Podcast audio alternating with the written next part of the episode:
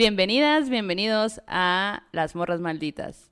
Salud, Janis. Oigan, pues yo soy Janis, la Janis para la banda. Yo soy la Maldo.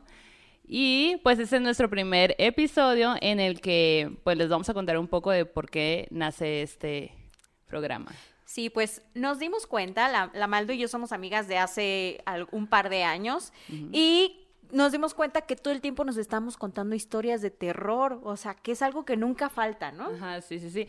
Me imagino que igual la gente que es, eh, que les interesa este tipo de temas, pues también tiene sus propios amigos alrededor donde donde pues se están compartiendo, ¿no? De que fíjate que me pasó tal cosa y no sé qué. Entonces, Janice y yo somos esos amigos donde nos mandamos audios de un montón de minutos contándonos de, y fíjate que me pasó y no sé qué. Y a mí me parece muy interesante porque yo como norteña tengo muy poco conocimiento de lo que sucede y en, en cuanto a leyendas en el sur. Así que Janice me ha ido instruyendo. Contando, sí, exacto. Sí, nosotros somos las típicas que llegamos a cualquier fiesta y va a haber un momento en el que preguntemos por esas historias. Entonces dijimos, pues, ¿por qué no hacer un programa en el que nosotras, desde nuestro punto de vista de morras, hablemos de esos espantos y compartamos las historias que nos han contado nuestros amigos, las historias que se cuentan en nuestras tierras? Y decidimos que este primer episodio fuera justo de historias de norte a sur. Yeah. Entonces, queremos compartir con ustedes pues estas historias que hemos preparado para este primer podcast y esperemos que ustedes también las disfruten. Y bueno, yo quiero que comencemos con la Maldo, que la verdad es que creo que creo que en algún punto nuestras historias van a converger, creo que tendrán similitudes, pero bueno, Maldo, ¿cuál fue la primera vez en la que tú sentiste así miedo por una historia allá en Sonora? El Casino del Diablo. El Casino del Diablo, hijo de su chingada madre, güey. Yo me acuerdo que, no me acuerdo, la verdad es que no recuerdo qué edad tenía, pero me acuerdo que ya tenía suficiente edad como para seguirme acordando de esto. Y que me la contaron. Y me la contaron. Y yo en la noche no pude dormir. Lloraba, o sea, como muchísimo miedo. Por primera vez, esa fue la primera vez en mi vida en la que yo tuve que ir, acudir a mis hermanos y decirles, tengo miedo, no puedo dormir, tengo, mucho miedo. tengo miedo, tengo miedo. Y, y bueno, El Casino del Diablo es una historia eh, de la capital de Sonora, Hermosillo, en la que, ahí les va, se trata de que es un casino, ¿no? Entonces hay un baile increíble y sensacional donde toda la gente quiere ir porque pues Hermosillo, hashtag, no hay nada, hay que ir al único baile del día. Entonces, una morra quería ir y sus papás no la dejaron. Porque pues, porque vas a ir sola y a la chingada y los hombres, cuidado, no vaya a ser no quiero que, haya, que vayas al oscuro y no sé qué. Pero la morra quería ir, pues, o sea, también. porque no la dejan? Ese es el pedo. Pero bueno, entonces la morra se escapa. Se escapa y va al baile y llega al baile y pues ella como que muy, muy guapa, muy todo. Muchos, cuenta la leyenda que muchos hombres querían sacarla a bailar y ella lo rechazaba a todos y como que acá, ¿no? Eso es una cultura muy sonorense. Y entonces llega el vato, increíble, sensacional, guapísimo, que le dice, ¿qué onda? ¿Bailamos? Y la morra dice, fierro, pues Simón. Y empiezan a bailar y, mientras bailan, el vato le pone la mano en la cintura y ella siente el calor. Y luego se da cuenta que ese hombre, su pie, su pie se hace como de pata de caballo y la otra como de gallina y no sé qué. O sea, cada historia es diferente. Pero bueno, el caso es que se está convirtiendo en el demonio. El vato sale corriendo y se va al baño y se incendia todo y todo entra en un caos y es un desmadre. Y pues bueno, todo, todo termina en el hecho de que pues se quema todo, la morra bailó con el diablo y no mames, o sea eso está bien paso de lanza. Pues yo creo que estaba muy guapo, güey. estaba muy guapo, yo también salgo a bailar con él. Pues. no, yo también jalo, la neta. Pero, pues bueno, eso es lo que sucede. Entonces, ahí andan durante, desde el momento en que pasó eso, la verdad es que no sé en qué año pasó. Bueno, en qué año se dice que pasó. Pero la historia, lo curioso de esta historia es que se ha... Mm, cada quien la cuenta de una manera diferente. Sí, sí, sí. Claramente. Entonces, eh, pues ya, bueno, eh, Ahí anda la leyenda diciendo que, bueno, no, güey, tú tienes que hacer caso, tú tienes que hacer caso, porque si te vas, ¿qué tal que te aparece el diablo? Y no, eso está Oye, pero a la morra no le pasó nada, o sea, solamente bailó con el diablo y ya se regresó a su casa. Supongo que se quedó traumada. Porque imagínate tú lo que ha de ser Claro, o sea, todo por no pedir permiso, ¿no? Eso, por eso irte escondidas al oscuro a bailar con un hombre, eso está mal. En Sonora está mal. Sí, definitivamente. O sea, y hay un montón como de historias de gente que se encuentra con el diablo o que hace pactos con el diablo, ¿no? Y que después hay como siempre, siempre hay una lección, es lo que nos hemos dado cuenta, ¿no? Como que tratan de aleccionarte de si no tienes mucha fe o si no le haces caso a tus seres queridos o a tu mamá o a tu papá, pues algo malo puede pasarte. Fíjate que, que en Oaxaca hay una historia que a mí me gusta mucho y que también tiene muchas versiones. No tiene, no tiene que ver eh, con el diablo, pero sí con una mujer que también tiene las patas, una de gallina y otra de cabra, o de caballo y de cabra. Y bueno, Cuentan que en las calles de la Verde Antequera, como se llama Oaxaca, o de los pueblitos, siempre que hay un borrachín que sale de la cantina y que se va para su casa a mitad de la noche o en la madrugada, se encuentra con una mujer así hermosa, preciosa, vestida de blanco, coquetona, pelo largo, negro. Ajá, la mujer Vestida de, blanco porque pura. Pura, exacto, ¿no? Hasta la muerte. Exacto. Y su pelo acá cuidado y todo, bien hermoso. labios pintados, rubor. Mi mamá sí que me lo cuida de su pelito, ¿no? Así. Bueno, el caso es que cuando estas personas se acercan a, o cuando estos hombres se acercan a esta mujer, pues ella les empieza a hacer la plática y les dice, ay, sí, pues podemos, no sé, ir caminando si tú quieres y no sé qué, y pues los vatos siempre caen, ¿no? Entonces muchos se han ido con esta mujer y se van caminando, según ellos, caminan unas cuadras hacia donde ellas viven, o ellas les dicen, bueno, pues te acompaño en el camino y ahí vamos, ¿no? Y entonces eh, llega un punto en el que los vatos creen que caminaron, ¿qué? 10 minutos y, y, con suerte entran en razón, salen como de un sueño en el que se dan cuenta que no, que no caminaron en un, eh, dos cuadras sobre el mismo pueblo o en el mismo pueblo y que la mujer con la que estaban no era tan hermosa como ellos creían porque ven que tiene una pata de caballo y otra de cabra, güey. Ajá, es una mujer, es un ente que se llama la matlacigua, ¿no? Entonces, fíjate que qué Entonces, esta, esta morra lo que hace es que los lleva a los barrancos a los hombres o a zonas o donde están como los nopales, donde se astillan y todo, donde está como la, la maleza y la idea es que los vatos se suiciden o se oh. maten en un accidente, pues, ¿no? Entonces, los que logran escapar eh, salen como sin zapatos, con los pies todos astillados, ¿no? Como con raspones, llenos de hierba fea, ¿no? Y tienen que curarlos de espanto, definitivamente, después de eso, pero pues los que no tienen la misma suerte mueren trágicamente. Y fíjate que estaba yo buscando ahí en el internet Gran historia. Sí, está muy buena. historia, güey. La de la matlacigua, porque además, bueno, es esta señora que de alguna forma alecciona, ¿no? Como que te dice, ah, ok, vas a andar de pedo. Vas a andar de borracho. Ajá, exacto. pues vámonos, ¿no? O sea, como que es este tipo de ente, pero fíjate que estaba yo viendo que en algunas en algunas publicaciones dicen que la matlacigua está relacionada con eh, la mi, mi eh, Yo tampoco puedo, nunca pronunciar bien, muchas veces. bueno, tiene que ver con la Mictecacihuatl, ¿no? Que quién es este, quién es este personaje, pues es la esposa de Mictlantecutli, que es el ah. dios del inframundo, ¿no? Entonces dicen que, ajá, que, que, este espanto viene desde la época prehispánica, ¿no? y, ah, que, y que se fue transformando simplemente de nombre y todo, y entonces pues todavía dicen que si vas a Oaxaca o algunos pueblos de Oaxaca y te pones hasta las chanclas y te vas así en la noche a andar por las calles, pues te puede aparecer la matlacigua y te puede llevar, güey. El demonio. Ajá, exacto. Pero imagínate, Oye, pero a ver, ¿cómo te curas de espantos? Bueno, no sé si en Sonora tienen como que sus técnicas, pero en Oaxaca lo que hacen muchas, o lo que hacía mi familia muchas veces era que cuando todos nos espantábamos o lo que sea, nos pasaban un huevito. Entonces en la noche, ajá, tu mamá o tu tía te pasaba un huevito por el cuerpo y la idea es que lo hicieran rezando, ¿no? Entonces rezaban, hacían como un rezo, lo que tú quieras, ¿no? Y te pasaban el huevo por todo el cuerpo y en un vasito con agua ah. lo echaban y veían, dependiendo de las burbujas y de las cositas blancas, ajá, era como la cantidad de aire que tenías. Y entonces lo que tú tenías que hacer era es salir a la calle y tirar el huevo con el vaso de agua, ¿no? O echarlo en el, en el baño.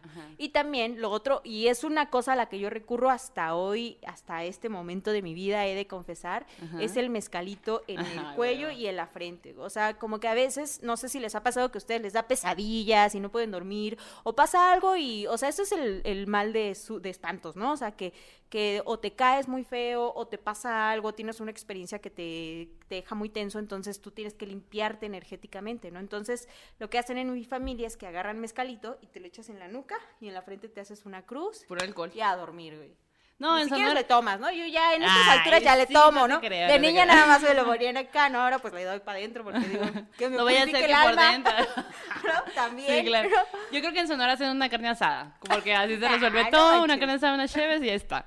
No, pero, o sea, no hay como rituales o nunca de chiquita así como, bueno, es que tú creciste en una familia como muy, religiosa, ¿no? Sí, sí. Pero hasta eso de las limpias tiene que ver con lo religioso. O sea, ¿qué hacían cuando, por ejemplo, cuando te espantaste, sabes que dices, no puedo dormir? Nada, mi mamá me dijo, déjate estar escuchando chingadera.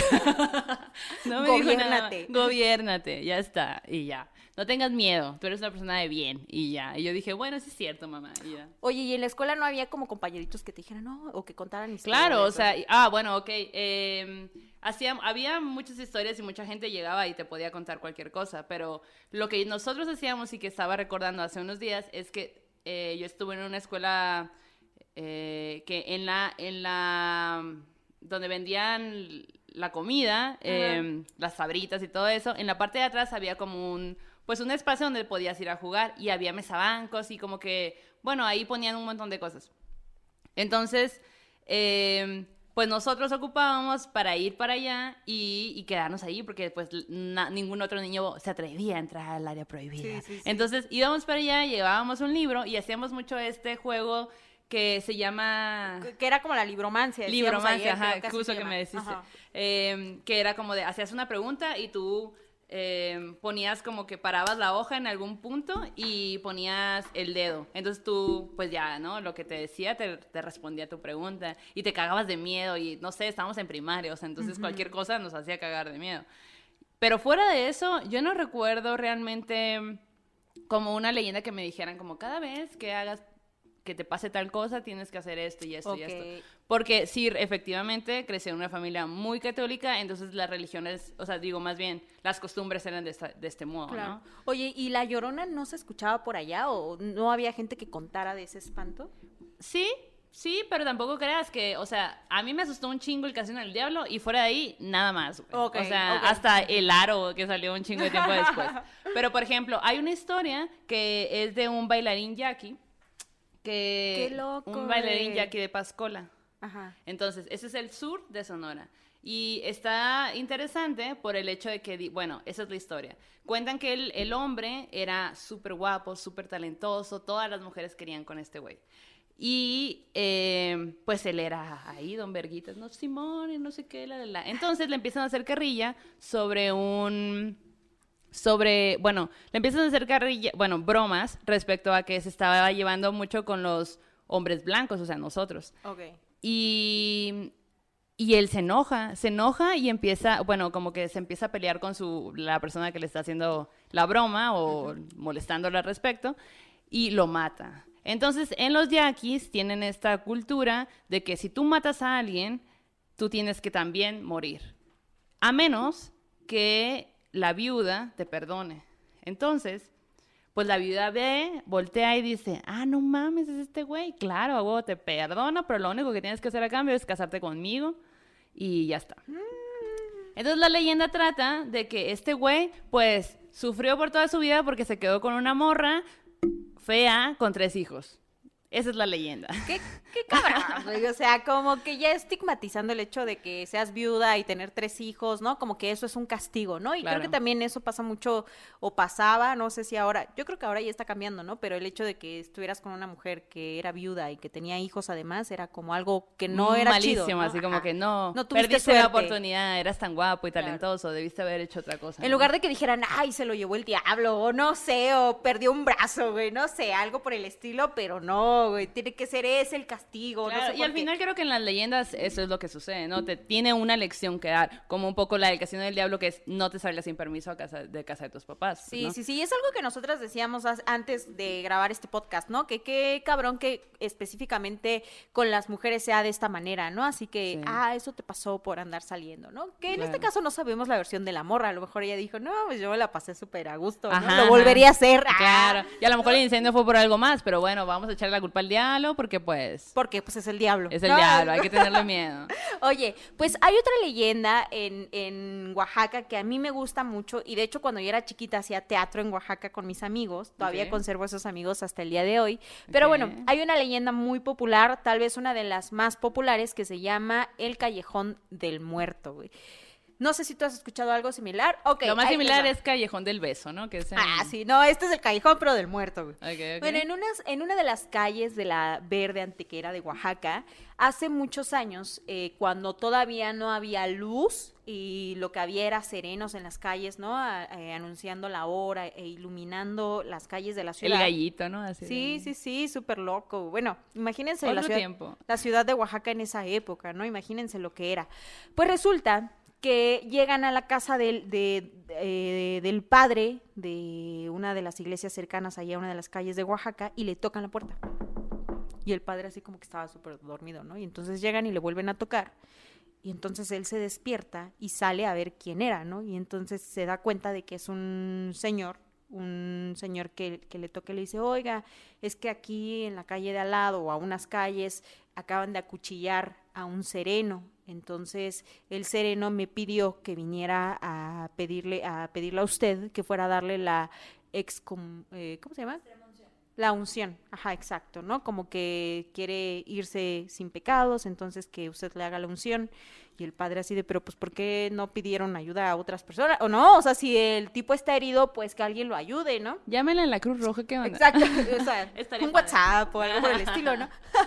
no, no, no, pues el padre lo que hace es decir, ok, se pone como una cosa para taparse, sale con su lámpara y va hasta donde está, eh, pues, este enfermo, ¿no? Entonces, cuando se da, cuando llega y el, el, el, no enfermo, ¿no? El agredido, ¿no? El tipo que había sido acuchillado, pues le dice, no, padre, pues perdóneme por mis pecados, ¿no? Yo quiero irme en paz, que no sé qué y que no sé cuál. Y entonces él así como decía... El padre de, güey, nada más ocupas unos puntos. Ah, Ajá, no te exacto, vas a así como, todo bien en casa, ¿no? Así como... No, pero el caso es que ya cuando llega con él, pues eh, sí, se da cuenta que en efecto se está muriendo, pues, ¿no? Que ya está en las últimas. Entonces ya le da, eh, pues, la, la bendición, le dice que puede morir en paz y todo eso. Y cuando muere, él dice, pues voy a agradecerle al sereno que me avisó, ¿no? De, de este incidente. Y entonces no sé cómo pasa que alumbra a la persona que había muerto y se da cuenta que era el mismo sereno que le había ido, la misma persona que le había ido a, eh, a pedir que fuera pues a darle la bendición a esta persona. O sea, digamos que... Su alma voló, caminó y le pidió ayuda a alguien. Exacto, ajá. Que ya había muerto, ¿no? El sereno, y entonces fue a tocarle al cura para que le fuera a dar la bendición. Entonces, esa es una historia, igual tiene muchas versiones, ¿no? Eh, esa es como básicamente la historia y hay como El alma buscando salvación, ¿no? Sí, exacto, ajá. Sí, sí, sí. Y entonces, pues, por eso se llama el Callejón del Muerto, imagínate, qué cabrón, güey. Sí, está Yo no querría pasar por ahí. No, bueno, sí, sí querrías, güey. ¿Sí? No te voy a decir dónde es para que vayas. no, pero ¿cuántas historias no hemos escuchado de gente que se despide de sus seres queridos o que les da un mensaje después? Ah, sí, o en sueños, ¿no? O en sueños. ajá, que eso está muy interesante. Como que pues se te aparecen en sueños y tú dices, órale. Claro, y de hecho, una de las secciones de este podcast es justo sueños macabros. Sueños macabros, en la que ustedes nos, nos pueden mandar sus, pues, alguna experiencia que tengan de un sueño y nosotros aquí, pues, lo compartimos. Lo vamos a compartir. Bueno, de hecho, ayer te estaba contando que hace unos días estaba escuchando otro podcast de Chuy, que ahí les dejaremos el link para que vayan a escuchar también sus historias.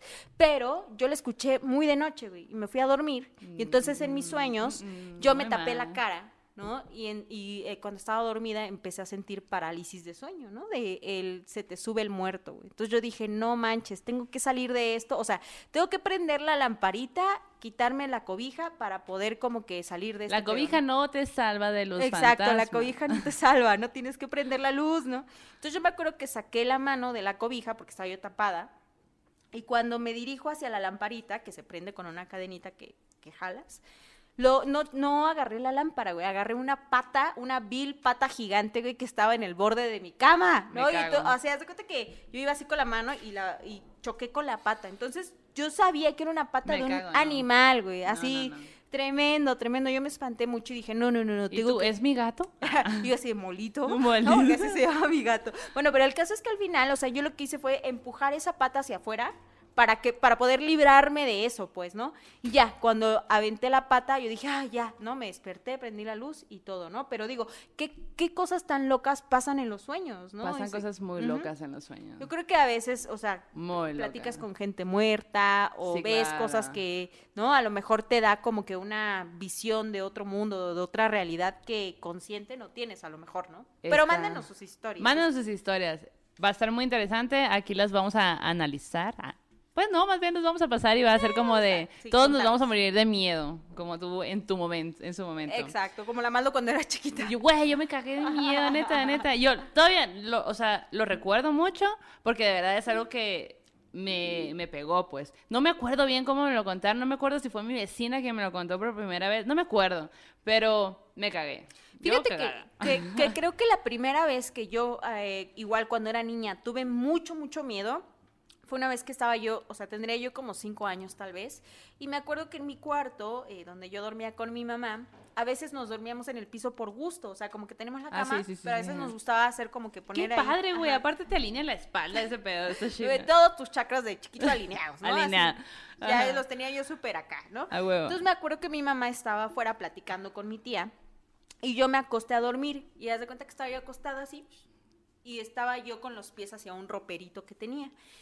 Y creo que fue la primera vez que me dio parálisis de sueño, porque yo me acuerdo que me desperté y como que no me podía mover y yo dije, esta es una situación extraña. Ah, yo de ah. chiquita, esta es una situación extraña. ¿Qué estará pasando? ah, mm, ¿no? Analizando.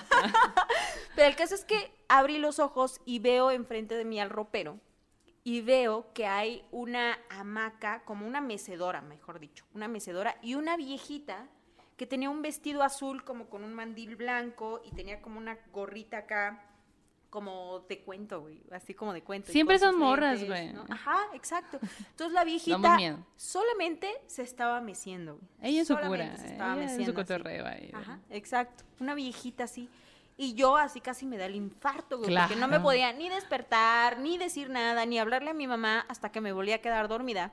Y al otro día, obviamente, yo le conté a mi mamá y mi mamá así de, digas tonterías, casi casi, ¿no? Así como que eso no pasó, Yanis, ¿no? Tita, porque Tita me decía, eso no pasó, ya, olvídalo. Persínate. pero hasta hoy lo recuerdo con un miedo que todavía te cagas. Que te queda como un, ¿no? Como un resquicio de miedo, ¿no? En el fondo como cuando tú cuentas esto Yo creo que la primera vez que sentimos un miedo, miedo que recuerdas, o sea, como que de niño a lo mejor puedes sentir miedos, pero pues no sé, por la soledad, de que no hay gente alrededor tuyo, ¿no? Pero un miedo así que te estés, no, no puedas dormir, si te, tú sabes que si te duermes vas a soñar con eso, eso, o sea, como cuéntenos, cuéntenos cuando han tenido así el miedo máximo pasó de lanza. Oye, y antes de pasar a la otra historia que tenemos para ustedes las dos, eh, no, mejor pasando a la siguiente historia, estas tienen que ver con flores, ¿no? de ah, alguna u otra manera. Nos dimos cuenta ayer platicando sobre este podcast que tenemos una historia que está relacionada con gente muerta y con flores. Claro, esta no es esta no es del norte, es de es una historia maya de Yucatán, pero me pareció muy interesante porque bueno, son son nombres que no puedo pronunciar. Extabay. Yo como Mictecaclacicuatl, sí, Mictecaciguatl, ya lo pronuncié. Cabrón, la neta. bueno, ese se llama Extabal. Ajá. Creo. ¿Cómo? No, no sé, bueno. bueno. Ishtabal. ¿Cómo usted quiera nombrar? Bueno, esta morra era una morra em, que era una mujer mala. O sea, bueno, la gente decía que era una mujer mala, prostituta, que se daba al amor ilícito y la chingada. Oh, Al amor ilícito. Sí, sí, sí. Pecada. Pecadora. Pecadora. Es una pecada Directo al infierno. Y bueno, eh, pues decían que estaba enferma de amor y de pasión. Entonces, em, en el pueblo había otra mujer que se llamaba Utzlacolei. Perdón si la cago, seguramente la estoy cagando, pero bueno, Está muy difícil nombre. que ella era una mujer muy buena, muy decente, muy limpia, muy virtuosa, virgen, hasta la muerte, el matrimonio. Así, todo súper bien. Todo Perfecto, perfectísimo, check, check. Bueno, entonces, eh, la, la, diferencia, bueno, pues ahí andaban en su vida, y obviamente la, vamos a decir que la buena, ah, la que es santa y pura, eh, pues tenía un chorro de celos porque decía, esta impura, qué pedo, o sea, hay que juzgarla. Vamos a juzgarla entre todos, porque es Raro. qué raro, porque ahí anda atrás de los hombres.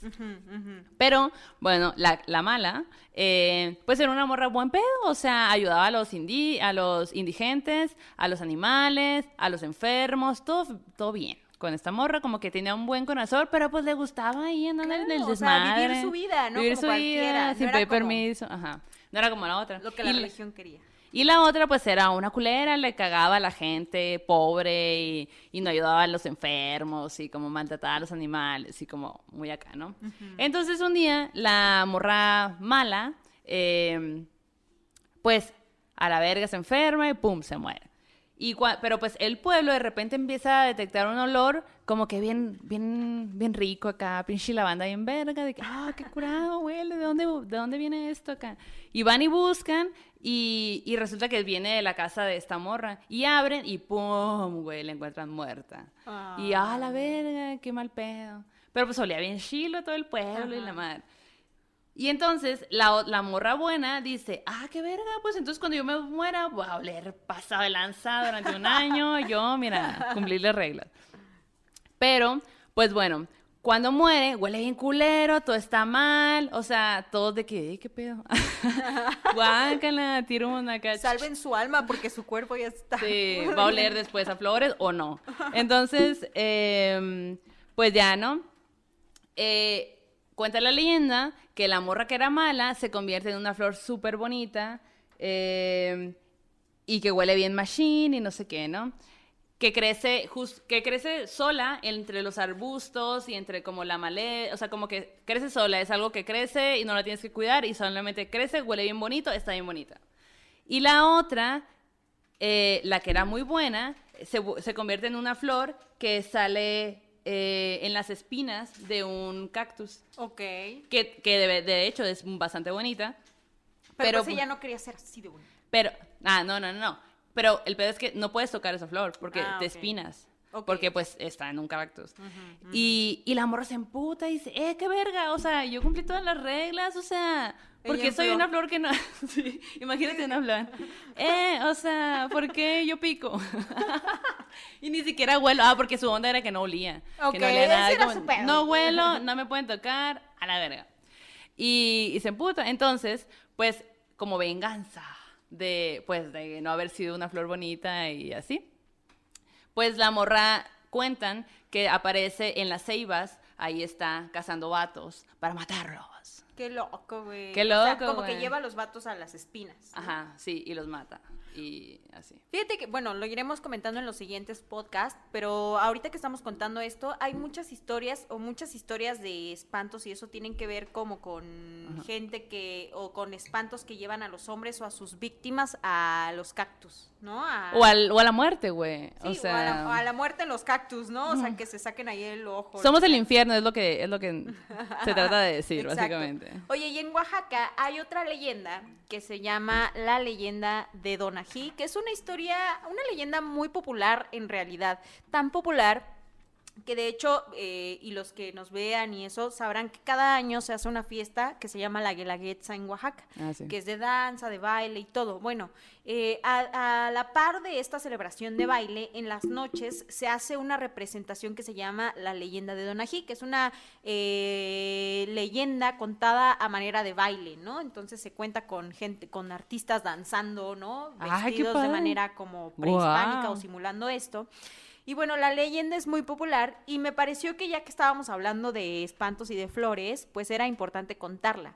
Resulta que en ese otro México, antes de la llegada de los españoles, bueno, no se llamaba México, ¿no? Pero bueno, eh, antes de que llegaran los españoles, en Oaxaca había pues muchas culturas, entre ellas los zapotecas y los mixtecas, que estaban en constante pelea, ¿no? El rey zapoteca Cosijoesa tenía una hija a la que pusieron de nombre Donají, ¿no? Entonces cuando nace Donají, eh, un sacerdote predice que ella se iba a sacrificar por su pueblo cuando fuera grande, ¿no? Ah. Entonces como que ellos dicen, ah, pues bueno, y no importa. Déjenle vivir, no le digan hasta que ya la tenemos que, matar. No se entere, ¿no? Que no se entere. y cuando la joven Donají crece, pues se convierte en una princesa hermosa, ¿no? Bella, eh, representante de la belleza zapoteca, pero pues los pueblos seguían en pelea, güey, en combate, en conflicto. Y en uno de esos combates contra los mixtecos, ella conoce a un guerrero mixteco llamado Nucano, del que queda así, que dice, ay papaya de Celaya, güey. O sea, la Donají lo ve, se enamora de él, lo curan, eh, y entonces los mixtecas le dicen a los zapotecas que, ok, vamos a ponernos en paz, vamos a hacer una tregua, y danos a Donají en prenda de paz, ¿no? Entonces los zapotecas dicen, Simón, vete, vete. Ah, sí, adiós, hija, te quisimos, ¿no? Así como llégale, ¿no? Y era hora, ¿no? Pues el caso es que los zapotecas dan a, dan a las hijas, como da a su hija como prenda de paz, cosijo, esa da a Donají, y Donají se va a, a Monte Albán, que es una zona arqueológica que actualmente es una de las más populares en Oaxaca. Si usted dice, ¿dónde está Monte Albán? Pues saque su billete de 20, eh, Benito Juárez está de un lado y del otro está Monte Albán. Allí se fue la Donají. Y yo que sacándolo. Ajá, yo así como, billete, no, no, uno de 20, güey. Dije, lo voy a enseñar. Bueno, ahorita se los enseñamos, a ver si podemos meter una foto o se las ponemos ahí. Pero bueno, Donají se va a vivir a Monte Albán, pero se siente terriblemente triste. Obvio. al final, pues, Traicionada. Pues, no está en combate, ¿no? No es como que todo bien, ¿no? Ella extraña a su familia, extraña a su papá, extraña a sus seres queridos. Y entonces le manda un mensaje a su, a su papá y a su gente y les dice... ¿Cómo? ¿Cómo le mandó WhatsApp acá? No, güey, no había. o sea, Por eso, ¿cómo se lo manda? pero allá en esa zona no llegaba la señal, güey. No, así como... Un. No tenía señal. en el valle sí había, ya en Monte Albán está muy alto, no llegaba. Entonces, el caso es que, pues, cuando se enteran sus familiares, dicen, pues, vamos a rescatarla, ¿no? Y va una comisión zapoteca a rescatar a la Donají, ah, pero pues ahí hay otro combate con los mixtecas y que le cortan la cabeza a Donají. ¿Por qué a ella? Pues dijeron, pues ella se quiere ir, pues a cortarle la cabeza. Le cortaron la cabeza a Donají. Wow. Y entonces dice la leyenda que pues ya pasa el tiempo, ¿no? Se llevan a, a la Donají y una vez, o sea, como que ahí se arma un despapalle, ¿no? Nucano se pone triste porque habían matado al amor de su vida, pues Cosijoesa también estaba triste porque habían matado a su hija. Claro. Tiempo después, a las orillas del río Atoyac, que es un río que en algún momento fue muy hermoso en Oaxaca y muy conocido y muy popular, y ahora está pues lamentablemente lleno de aguas sucias y negras. pues un pastor andaba ahí a las orillas del río Atoyac y vio a una mujer que estaba bailando a, a, las orillas del río y que era una mujer así vestida de blanco, ¿no? Que, que daba brincos y giros y todo, hermosa, güey. El pastor que venía con sus chivitos ahí, dice, ¿qué es eso, güey? Y cuando, conforme se va acercando, la mujer se va convirtiendo en una azucena. Ah. En una de las flores más bonitas de Oaxaca que salen en tiempos de lluvia, ¿no? Que se abren. Ay, qué bonita historia, güey. Y entonces él dice, güey, qué hermoso, güey, ¿no? Y al otro día igual, va, pasa por esa parte del río y ve a esta hermosa mujer bailando así a las orillas del río con su vestido blanco y todo. El caso es que llama más gente y, y ven que ahí está la flor. Entonces deciden escarbar y se dan cuenta que ahí está la cabeza de Donají. Oh, y que su cabeza se había conservado perfectamente, ¿no? Y entonces pues mandan a llamar a Nucano y le dicen, güey, acá está Donají, ¿no? Y Nucano va y entonces pues se arma una fiesta, ¿no? Y dicen, encontramos, a Donají. Sí, exacto. Y bueno, supongo que su cuerpo también estaba, ¿no? Pero de la cabeza, de la cabeza de Donají salía la azucena, ¿no? La flor, güey, ¿no? Quiero tener a cenas en mi casa ahora, para que haya mujeres bailando todo sí, el tiempo. Sí, súper bonito. Entonces, al final, los, eh, los enterraron a ellos juntos en un templo en... Ay, no me acuerdo cómo se llama este templo. Bueno, en un templo allí en Oaxaca, en una, en una zona, están enterrados los dos, ¿no? Eh, Donají y Nucano. ¿No? Entonces es una historia de amor que sí es trágica, ¿no? Digo, qué cabrón que una mujer sea una prenda de paz, pero bueno, es algo que también hemos visto. Sucedió, sucedió mucho y sigue sucediendo. Exacto, pero pues está bonita al final de cuentas. Está bonita, sí está bonita. Y creo que en algún momento incluso el logo de esta, o esta imagen de la cabeza con una flor, ¿no? Que salía de ella, fue como, creo que parte del logo del ayuntamiento del estado de Oaxaca. Sí, sí, sí, en serio. Entonces, no sé si ahora lo sigue siendo, yo recuerdo que así fue en algún momento o de alguna cosa de Oaxaca O sea, entiendo que en cuanto a leyenda está chilo, pero ahorita es como, tienes de logo a una cabeza de una mujer, o sea, lo siento un poco agresivo, Oaxaca. Hagan algo. Oye, hablando de, cosas de como de amores, eh, me supe esa historia que es más como de la Ciudad de México. Ah, ok. Usted tal vez no lo puede ver, pero aquí está. Búsquenla, búsquenla en Google. En la ciudad, voy a decir que es en la Ciudad de México, en un hospital, que se llama, es una leyenda que se llama La Planchada. ¿La topas? Ok, pues les voy a contar. Por su pollo. Eh, cuenta la leyenda que es una que es una enfermera que pues era bien buen pedo y ahí andaba cuidando a toda la gente y de repente de la nada un día llega un doctor. El doctor se llama Joaquín, doctor Joaquín. Entonces el doctor... Muy nombre pues, de doctor. ¿Mande? Nombre de, muy nombre de nombre de doctor, claro. Entonces el doctor era que, que es que muy guapo, que es que todas querían con él y no sé qué.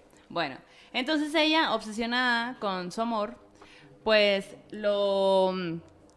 Eh, se enamora, ¿no? Y así. Pero se dice que ella estaba mucho más enamorada que él. Entonces, em, el vato, en, después de un año, un año y medio pasadito, como que le propone matrimonio y ella de que, ay, claro, obvio, me caso contigo a huevo. Pero pues había que esperar todo el protocolo del matrimonio y no sé qué. Y el vato tenía que salir de viaje. Así que le pide paro de que, hey, ¿qué onda? ¿Me planchas una un, un saco acá, un, un traje? Y así, mi amor. Por eso le decían la planchada. Ajá, porque planchó el traje. Ah, ok. De bodas de este vato con otra, güey, hijo de puta. No, qué mamón, güey. Sí, güey. Bueno, ella lo plancha, ¿no? Entonces, todo Pero ella no sabía. Ella no sabía, obviamente. O sea, pura verga le planchas de. Pues no mames. Entonces, se va a su viaje programado y no sé qué, y después hay una fiesta y otro, otro enfermero pues la invita de que, hey, ¿qué onda? Hay una fiesta, cáele conmigo, sé mi pareja y no sé qué, y ella le dice, no, claro que no, yo tengo un prometido. Y pues, no mames, ¿qué va a pensar la gente? Y este vato se queda como de, ¿cómo nadie te ha dicho que este vato se fue de viaje porque se fue a casar con una morra? Y la morra queda destruida, ¿no? De, ¡ah! Y sufre, en depresión y la madre, y en esa depresión, pues empieza a no atender a los pacientes. Ah. Y pues por negligencia, los pacientes mueren. Entonces, no todos, ¿no? O sea, algunos mueren y pues ya, ¿no? Entonces ella con el paso del tiempo, pues eh, se hace grande y vive su vida de alguna manera, que no cuenta la leyenda, pero pues se muere. Pero muere muy arrepentida de haber sido tan mala enfermera, pues, ¿no? Por, su depresión. Entonces, eh, hasta la fecha, cuenta que hay, que hay em, pues, personas enfermas que están en un grado, tienen que estar en un grado casi, casi bordando la muerte o muy medicados y todo, y que después dicen, ah, la enfermera que viene y dan los santo y seña de, de, ella, ¿no? Y como ella era rubia, era así, y andaba súper bien planchada, súper, y me trató súper bien. Entonces es como una leyenda que se cuenta del hospital. Claro. Que dice como que pues allá anda rodando la morra, ¿no? Ay, no, pero qué triste, güey. Que ella muere como con esta culpa de algo que en realidad fue generado por ese güey, ¿no? O sea, yo quiero saber si ese vato está penando. no, ¿Estará penando? ¿Estás penando o no? Aparécetenos en la noche. No, a ella. yo a ella, a mí no. Yo paso, güey. Yo jalo. Ah, yo toco madera, güey. Toco planta. No, así. Pero, güey, qué rudo y qué triste. Y bueno, un poco es esta la misma historia de la llorona, ¿no? Que es esta mujer que ama incondicionalmente a un vato, ¿no? Y que el vato al final la engaña, ¿no? Y nosotros escuchamos la historia de la llorona y decimos, ah, pinche vieja que mató a sus hijos. Qué miedo la llorona, pero qué miedo el vato que hace ese tipo de cosas. Exacto, que la dejó, que la dejó con, sus hijos, ¿no? Y creo que también pasa que a veces lo vemos en las noticias, ¿no? Yo he visto historias de mujeres que están ya al borde de la desesperación porque este, tuvieron dos o tres hijos con una pareja que desapareció de un día para otro y que ellas ya no aguantan, ajá, ni con la renta ni con la alimentación. Digo, no lo justifico, pero hay historias que, que, tienen que ver con eso, ¿no? Con que mujeres que ya no pueden, que están al borde, ¿no? Y dicen, pues ya, adiós, güey, ¿no? Y es lo que le pasó desafortunadamente a La Llorona, que creo que es uno de los espantos que más es populares, ¿no? O sea, en todos lados, en todas las versiones, que lo que sea, tú vas a saber de una historia similar a La Llorona, a la llorona ¿no? Claro. Y no hay que tenerle miedo a La Llorona, hay que tenerle miedo a los vatos que nos A los llorones. A, los llorones. A los culeros. A los culeros. Sí, porque esos seguramente murieron y San se acabó, güey, ¿no? En el infierno, seguramente están en el infierno. A lo mejor, güey. Yo voy a decir que sí. Sí, qué triste que la, que la llorona, pues, Sí, tuvo esa culpa, tomó esas decisiones. Sí. Hay que hacerle un altar. Tú se lo haces, güey. Oye, Maldo, ¿pero a ti te han espantado en algún momento? No. No, ni a mí. Por eso nos gustan las historias. Yo creo. A lo mejor si nos hubieran espantado, otra historia sería. Otra... Oye, pero ¿qué te parece si escuchamos justo? Vamos a pasar a esta sección que se llama Terror en corto. Va. Y dijimos, pues bueno, vamos a, vamos a buscar Esta sección es una sección que es para ustedes. La idea es que ustedes nos manden eh, en un audio o en un correo. De preferencia sería bien chilo que fuera un audio para escuchar desde su propia voz eh, cómo lo vivieron, ¿no? Exacto. Y entonces yo dije, bueno, pues para este programa, ya que estamos hablando de mujeres que o bailan con el diablo, o, mueren trágicamente, o se convierten en flores que no huelen o que sí huelen, lo que quieras, ¿no? O con cosas aleccionadoras, pues vamos a escuchar una historia que me mandó mi hermanita Blanquita, a la que le agradezco mucho que nos haya mandado este audio. Mi hermanita vive muy cerquita de Tlajiaco, en Oaxaca. Entonces le dije, a ver, Blanqui, sácate las historias. Y me mandó una que, que vale la pena escuchar, así que la voy a poner y ustedes también la van a escuchar en este momento. La Maldo no la he escuchado. Yo nunca. Entonces, vamos a ponerla. La historia a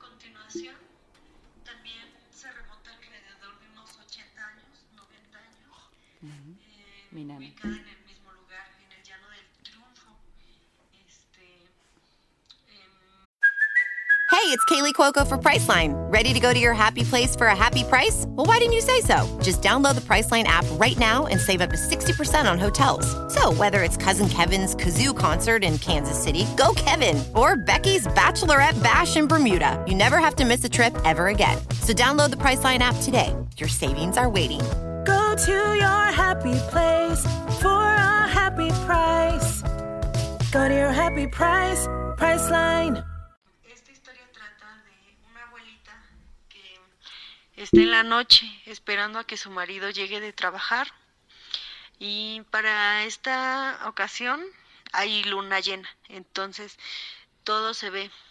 Para esto debo de recalcar que anteriormente el lugar donde ellos vivían pues em, estaba muy despoblado, habían muy pocas casas y ellos eran una de las viviendas más lejanas de, de todas las casas.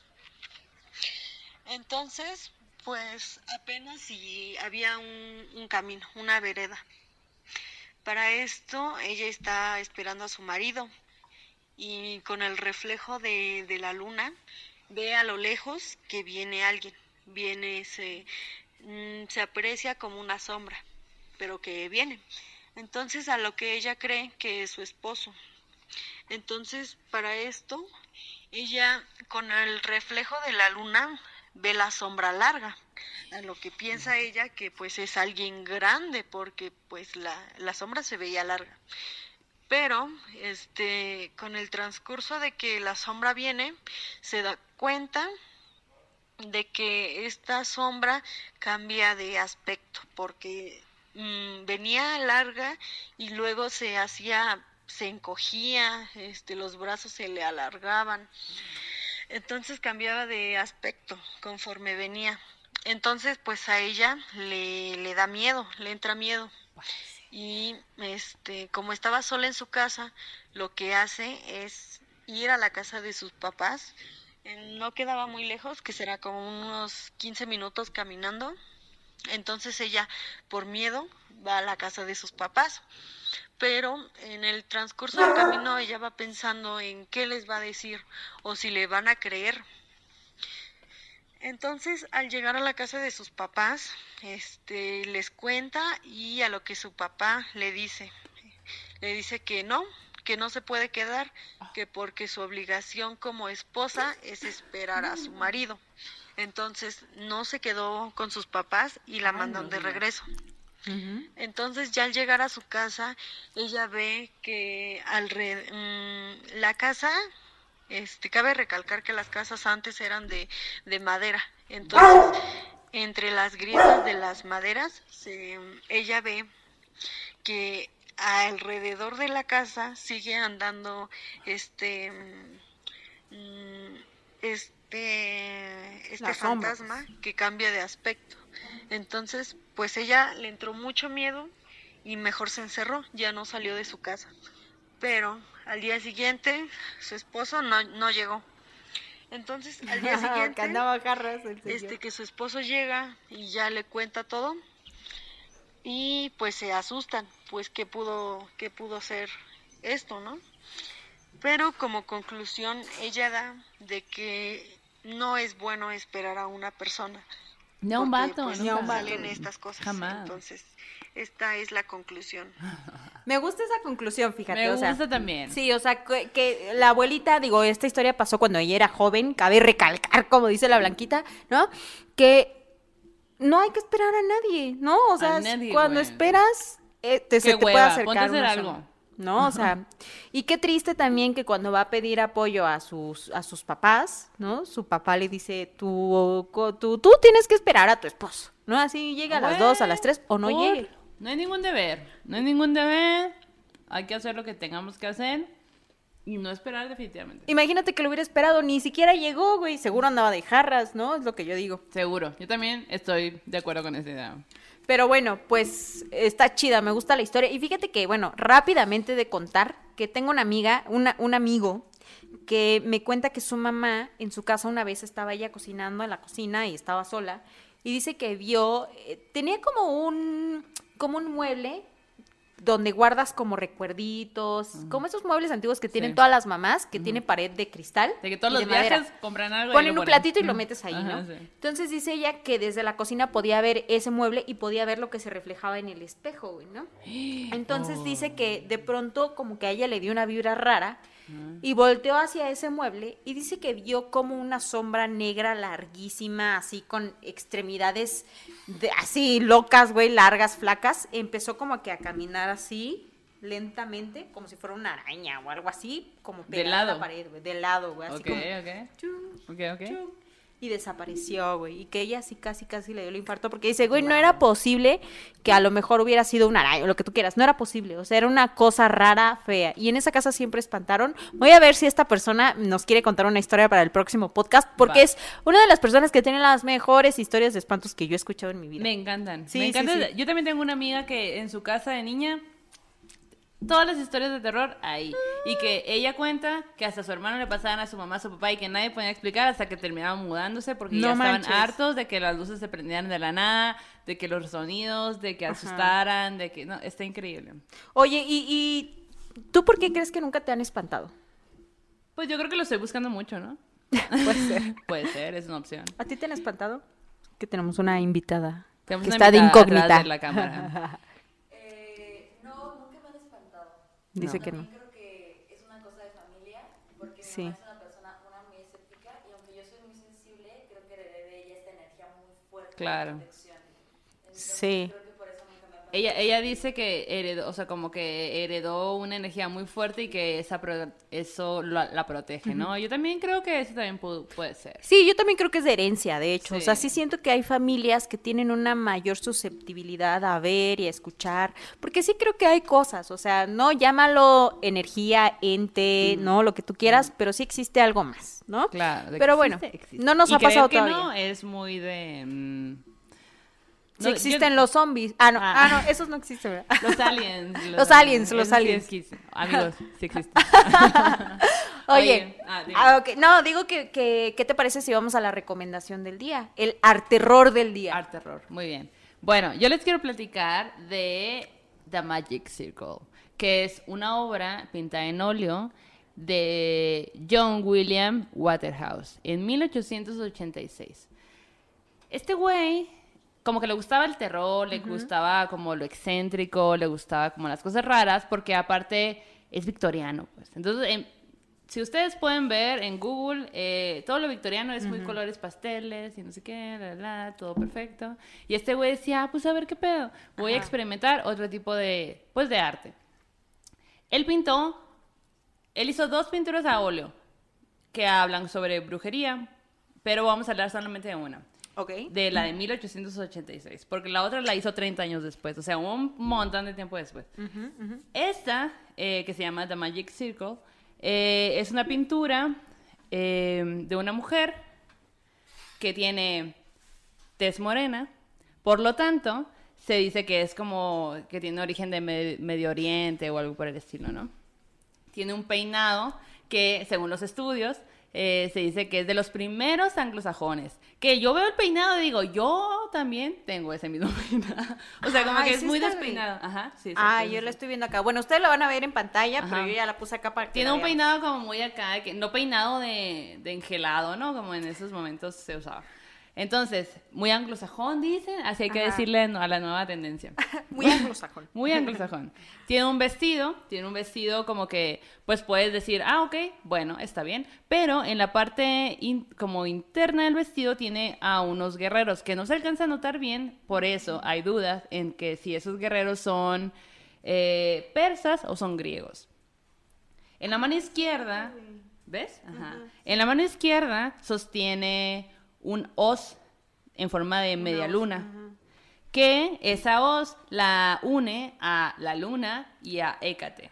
Que Hécate, pues bueno, es luz, es mucha magia, es como tiene, tiene muchas... Mm, de hecho, hasta googleé de que en Wikipedia te dice como cosas súper cool, pero al mismo tiempo te dice como de, pero es oscura. Y es como de... Es malo. pero dicen que es buen pedo, o sea, ¿por, qué de repente la volvemos a oscura? Pero bueno, lo voy a dejar de todo eso al cristianismo. Eh, porque nadie puede ser más mujer que la Virgen María. Literal. O sea, yo siento que es mucho por ahí. Bueno, eso es en la mano izquierda. Y con la varita, en la mano derecha, dibujo un círculo, un círculo. Eh, mágico de protección.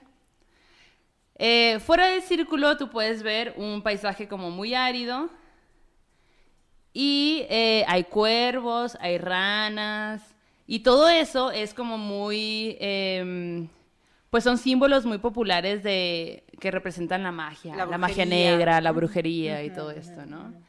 Em, el Ah, bueno, él tiene una, una onda muy curiosa que no existía en ese momento, que hace que el perfil, porque la mujer está de perfil, el perfil sea como muy fuerte, ¿no? Como muy fuerte, muy intrigante, muy intenso. Porque ni siquiera puedes ver los ojos, güey. No puedes ver los ojos porque tiene como un copete. Por su peinado. Como onda Amanda Miguel, güey. Entonces, eh, esta es la primera vez que una persona eh, pinta a una bruja en este, en ese, en ese estilo como de fuerza y no tanto como de, de malvado o malévolo, ¿no? O como jorobada, ¿no? Como, con la túnica negra, güey. Yo estoy viendo aquí la pintura y es una mujer atractiva, es una mujer hermosa, ¿no? Que está haciendo como... Claro, y el porte de la mujer... Eh, puede poner un triángulo, pone un triángulo, que el triángulo en, en este tipo de, contextos. contextos, pues tiene un montón de significado y es todo muy, muy específico y todo está muy bien cuidado, los colores, todo, todo tiene muy, mucho simbolismo, ¿no? Sí, sí, Entonces yo me puse a investigar más y hay un montón, pero un montón, un montón, un montón de gente que esta de pintura es de 1886. Ok. Y hasta la fecha. O sea, el, último video que yo vi es del 2016. Ok. Que no es hasta la... Bueno, pues sí, es Bueno, sí, en época reciente. En épocas recientes. Eh, se sigue investigando a ese pintor y a esta pintura en específico porque, eh, bueno, hay una... Hay teorías, ¿no? Una de las teorías es que la mujer... La mujer es su... Es una amiga que, que vio y un año después falleció. Y entonces él quiso hacerle como una especie de relato, bueno, de retrato, perdón, y, y pues la pintó. Hay otra gente que dice que el perfil es de su esposa. Hay mucha más gente que dice que en realidad el perfil es de él mismo. Y hay un chingo de gente que también que dice que si tú puedes ver la pintura desde, o sea, la pintura tiene tantas medidas, tal medida, ¿no? Entonces, si tú te si tú te pones, o sea, pones el cuadro y te alejas, a tal distancia, tú puedes ver que todo el cuadro es una imagen de él mismo, de un, un retrato que, de él, pues, ¿no? Y, y, hay investigaciones, hay videos en YouTube, hay un chorro de cosas.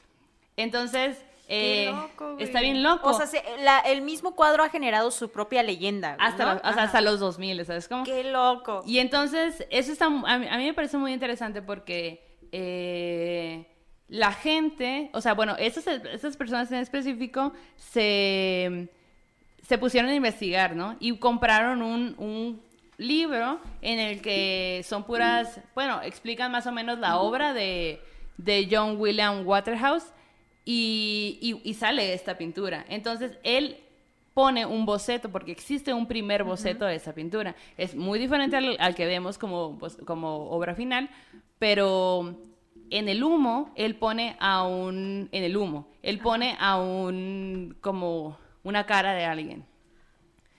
Y entonces, a cuando se descubre eso, dicen, no mames, él sí quería poner una cara, entonces sí existe una cara y a lo mejor esa cara sí es de él, pero hay que ver dónde está, en el humo, en su perfil o alejándote de toda la obra. Porque cuando se estrenó la obra en 1886, fue, era en un cuadro, pues bueno, era el, era victoriano, ¿no? Entonces era en un en un espacio muy pequeño. Entonces tú podías ver la obra, pero no tenías espacio para alejarte lo suficiente como para poderlo ver desde lejos, pues, ¿no? Ah. Entonces a lo mejor por eso nunca... ¿Y encontraron el rostro? Encontraron el rostro. O sea, está en YouTube. Porque, porque, incluso yo lo estoy, yo estoy viendo acá. Digo, este es un ojo, viendo ahí. otro ojo.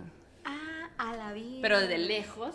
Ok, ok. Ah, bueno, usted... Cuando... está ante una caldera, ¿no? Está en una caldera, está el humo. Entonces, eh, su pelo es un un ojo y ahí del lado derecho hay como una como una cueva como una cueva que genera otro ojo. Y si tú lo ves a tal distancia en, puedes ver un retrato Sí, es cierto. Y está muy interesante y puedes buscarlo en internet y hay muchísimas teorías, hay muchas cosas que se, que se tienen en cuenta respecto a esto.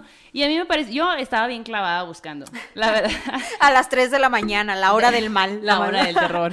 Sí, estaba bien clavada buscando porque me parece muy interesante cómo el arte, y bueno, más bien cómo los artistas de todo el tiempo, y este es de 1886, pues van dejando como pequeños eh, símbolos para mostrarnos otras cosas, ¿no? ¿Qué cosas? Habría que ver, pero existen y han existido, ¿no? En 1886 son un montón de años a 2020. Claro. 21 y Al final eso es lo chido del arte, ¿no? Las muchas interpretaciones que pueden haber en torno a él, ¿no? O sea, la, propia pintura ha tenido como muchas, muchas versiones de mucha gente que ha visto cosas que, o sea, yo no había visto la cara hasta que tú me lo dijiste, ¿no? Y seguramente hay mucha gente que ha visto muchos otros detalles, ¿no? Claro. De esta misma pintura. Y todos, y todos estos pequeños gestos, ¿no? O sea, como, ok, ella tiene un círculo y en el círculo hay cosas buenas. Está, está el caldero, está el humo, está ella en tal posición, hay flores, porque hay flores vivas, pero afuera, fuera del círculo de protección,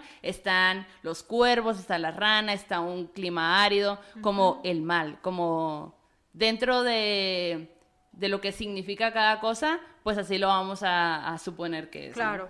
Oye, pues qué chido. Eh, me encantó. Se los vamos a compartir para que lo vean. Ahí ¿no? Ustedes lo estarán viendo. Pueden seguirnos también en nuestras redes sociales. Sí. Todo es como Morras Malditas. Y ahí vamos a poder estar, más bien, ahí vamos a estar subiendo como este tipo de cosas, ¿no? Esta es una, una sección que va a estar existiendo siempre y vamos a estarles platicando como de este tipo de arte, el arte el arte maldito en general no existe, pero siempre se ha pintado, siempre se ha escrito eh, hablando sobre cosas misteriosas, obscuras, el demonio.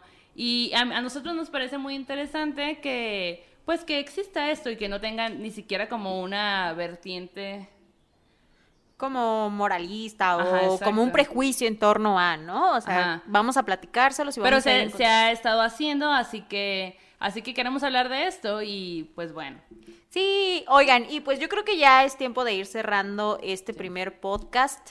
Estamos muy contentas, esperemos que les haya gustado, que les hayan gustado estas historias y también que nos cuenten las otras versiones que ustedes conocen de estas mismas leyendas, ¿no? Porque creo que ahí está la riqueza, ¿no? En todo eso que se va sumando, ¿no? Que va cambiando, que se va adecuando a cualquier población o colonia o lo que sea de una misma historia. Seguramente mucha gente conoce versiones de esta del casino del Ah, no, debe haber un montón de historias. Un montón.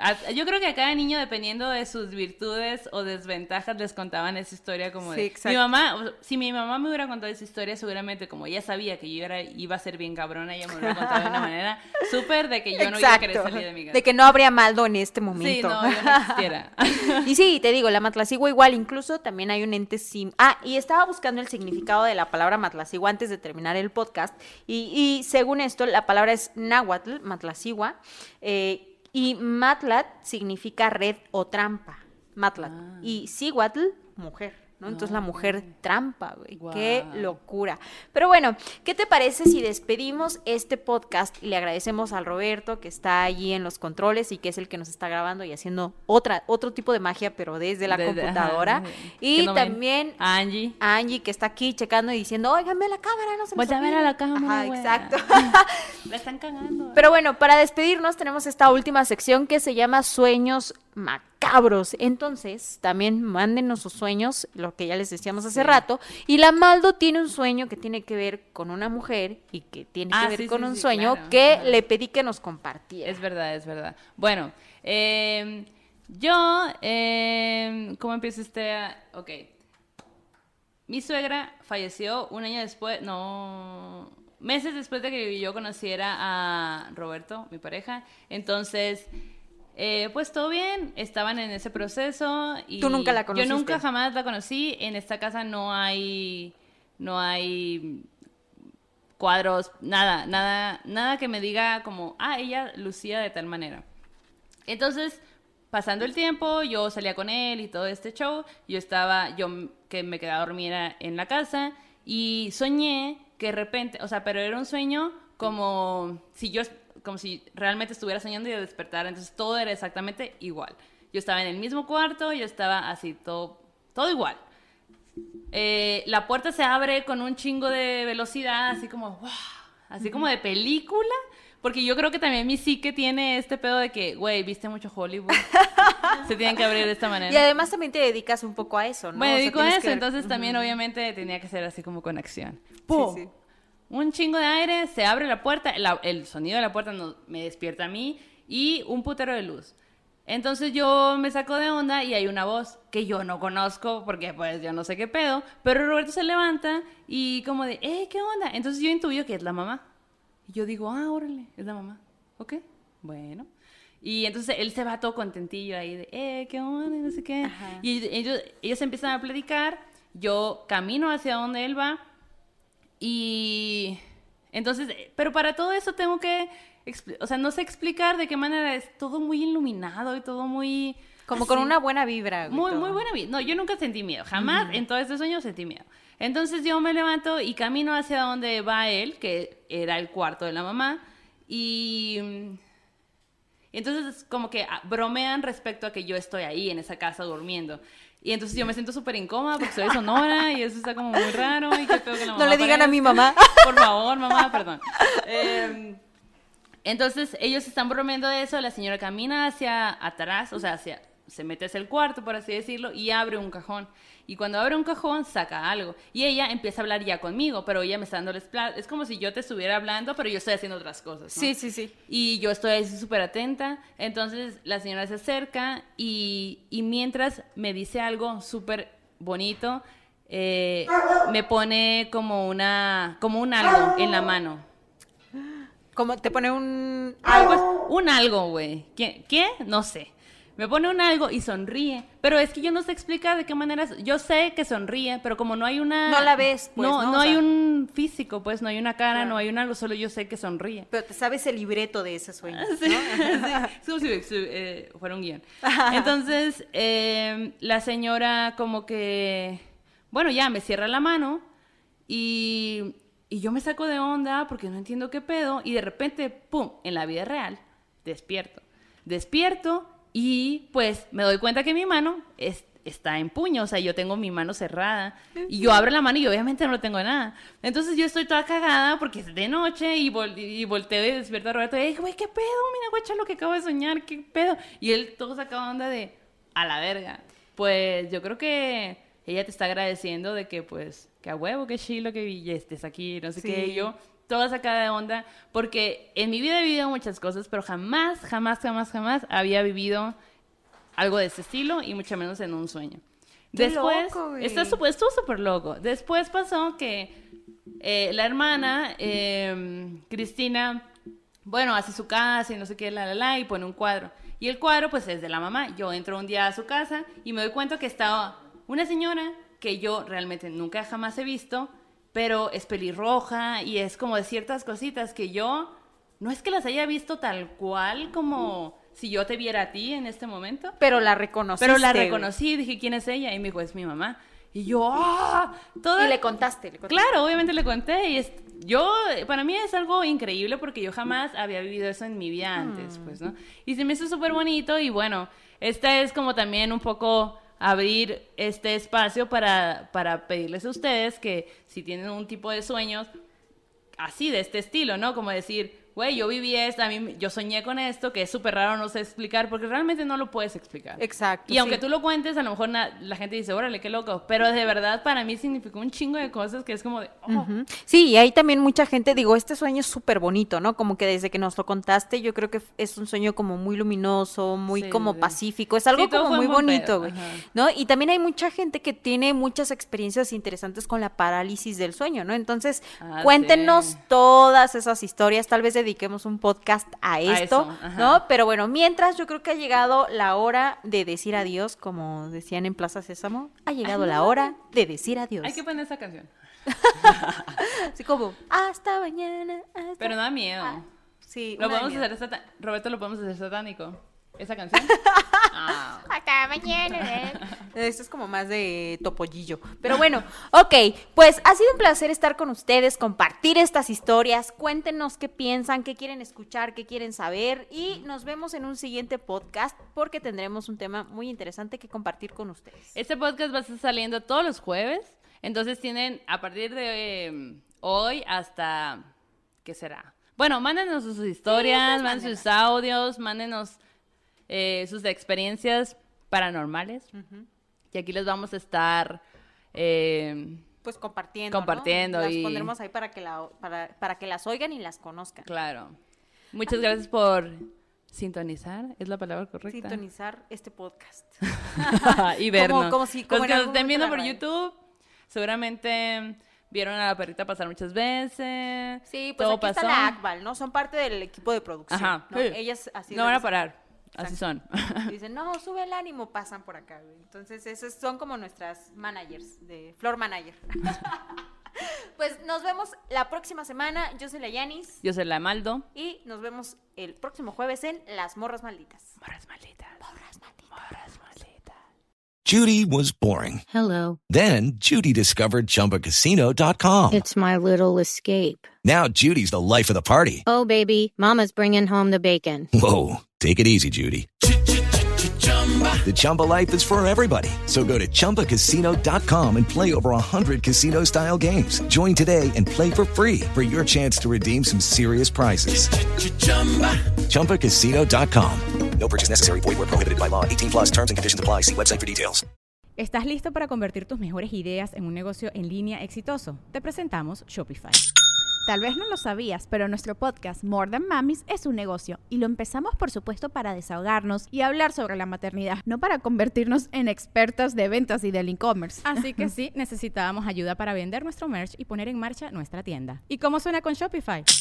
Llegó otra venta. Shopify es la plataforma de comercio que está revolucionando millones de negocios en todo el mundo. Ya seas un emprendedor desde tu casa o desde donde sea, Shopify es la única herramienta que necesitas para iniciar, administrar y hacer crecer tu negocio sin dificultades. Con Shopify puedo gestionar pedidos, envíos y pagos desde cualquier lugar, brindándote toda la información y estadísticas de tus ventas al detalle. Regístrate para un periodo de prueba con tan solo un dólar al mes en shopify.com barra sonoro, todo en minúsculas Ve a shopify.com barra sonoro para llevar tu negocio al siguiente nivel. Shopify.com barra sonoro. ¿Quieres regalar más que flores este Día de las Madres? The Home Depot te da una idea. Pasa más tiempo con mamá plantando flores coloridas, con macetas y tierra de primera calidad para realzar su jardín. Así sentirá que es su día todos los días. Llévate tierra para macetas Bigoro por solo $8.97 y crece plantas fuertes y saludables dentro y fuera de casa. Recoge en tienda y sigue cultivando más momentos con mamá en The Home Depot. Haces más, logras más. Más detalles en homedepot.com diagonal delivery.